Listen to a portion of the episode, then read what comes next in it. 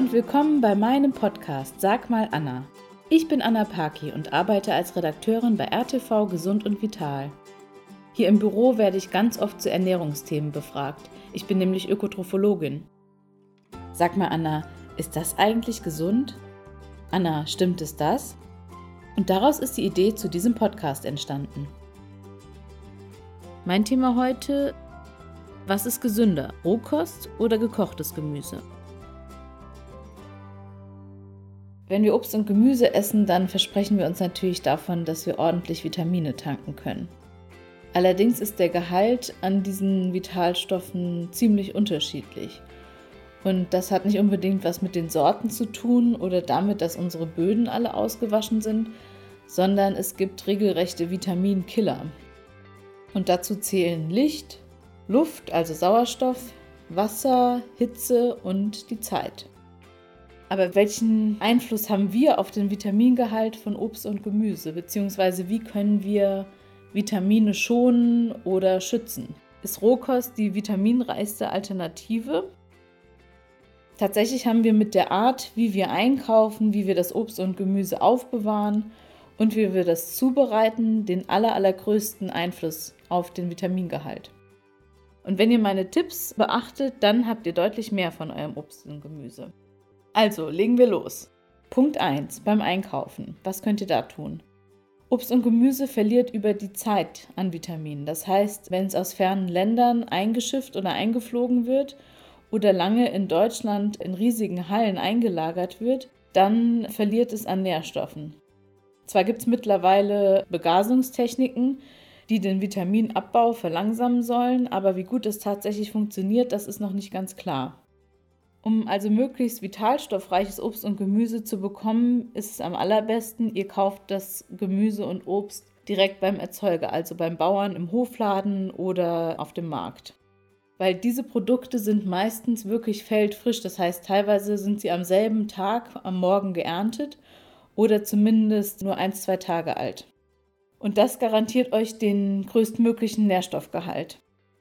Und wenn ihr es mal nicht schafft, frisches Gemüse einzukaufen, dann ist es auch nicht weiter schlimm. Dann könnt ihr euch einen Vorrat an Tiefkühlgemüse anlegen.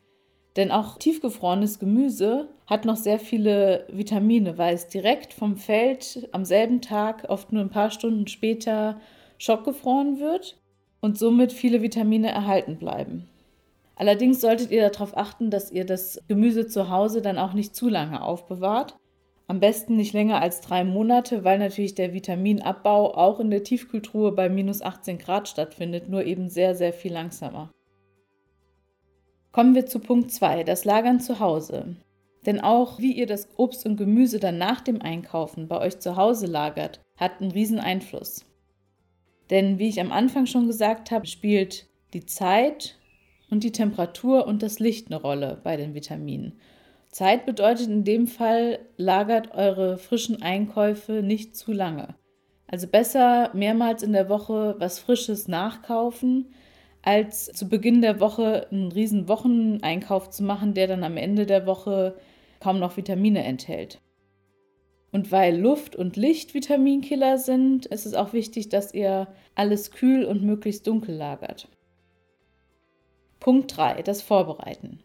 Ja, auch beim Vorbereiten könnt ihr einiges tun, um Vitamine und Mineralstoffe zu schonen. Denn viele Vitamine sind wasserlöslich, genauso wie die Mineralstoffe. Und das bedeutet, die Nährstoffe könnt ihr am besten schonen, indem ihr das Obst und Gemüse im Ganzen abwascht und nicht erst schält und zerkleinert, weil so würdet ihr sehr viele von den Vitaminen auswaschen. Und auch das Schälen und Kleinschneiden solltet ihr wirklich erst kurz vor dem Kochen machen oder bevor ihr das Obst und Gemüse esst, weil der Sauerstoff sonst zu lange einwirken kann und auch dadurch Vitamine verloren gehen. Punkt 4. Die Zubereitung. Hier spielt nun Hitze, Wasser und Zeit zusammen. Und viel Wasser schwemmt eben Nährstoffe aus. Und das gilt auch beim Kochen. Deshalb solltet ihr Gemüse immer in so wenig Wasser wie möglich kochen. Also am besten dünsten mit wenig Wasser am Boden oder sogar dämpfen, also über dem kochenden Wasser im Dampfgaren. Und auch die Zeit spielt eine wichtige Rolle, denn zu langes Garen, Übergaren oder auch langes Warmhalten, bis alle endlich mal am Tisch sind, kann viele Vitamine kosten. Und dabei ist weniger die Temperatur entscheidend, sondern vielmehr die damit verbundene Zeit. Das heißt, kurzes Erhitzen bei starker Hitze schont die Vitamine mehr als langes Erhitzen bei wenig Hitze. Ein Beispiel dafür ist das kurze, heiße Anbraten von Gemüse, wie es in der asiatischen Küche gemacht wird, im Wok zum Beispiel. Ja, jetzt fragt ihr euch bestimmt, okay, sollte ich denn Gemüse überhaupt garen und kochen, wenn das so heikel ist mit dem Vitaminverlust? Ist nicht dann Rohkost vielleicht die bessere Alternative? Und da muss ich euch sagen, ganz klar, nein, ist es nicht. Und zwar aus diesen Gründen. Betrachtet man jetzt nur den Vitamingehalt von rohem Gemüse im Vergleich zu gegartem Gemüse, dann hat natürlich das rohe Gemüse mehr Vitamine. Aber wie wir ja gerade eben gelernt haben, kommt es ja nicht nur darauf an, was mit dem Gemüse passiert, ob es gegart wird oder roh gegessen wird, sondern ein ganz großer Teil davon ist schon Einkauf, Lagerung und Vorbereitung von dem Gemüse. Und da kann man eben auch bei Rohkost schon einiges an Vitaminen zerstören.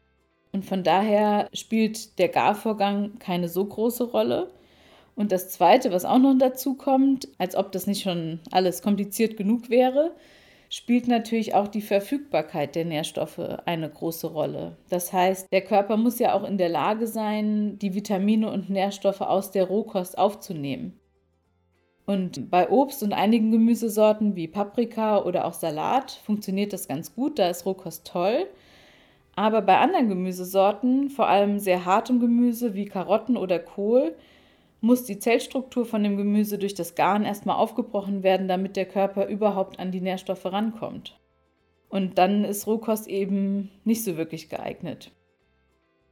Am Ende merkt ihr, wie schon so oft, es kommt wieder auf Ausgewogenheit an.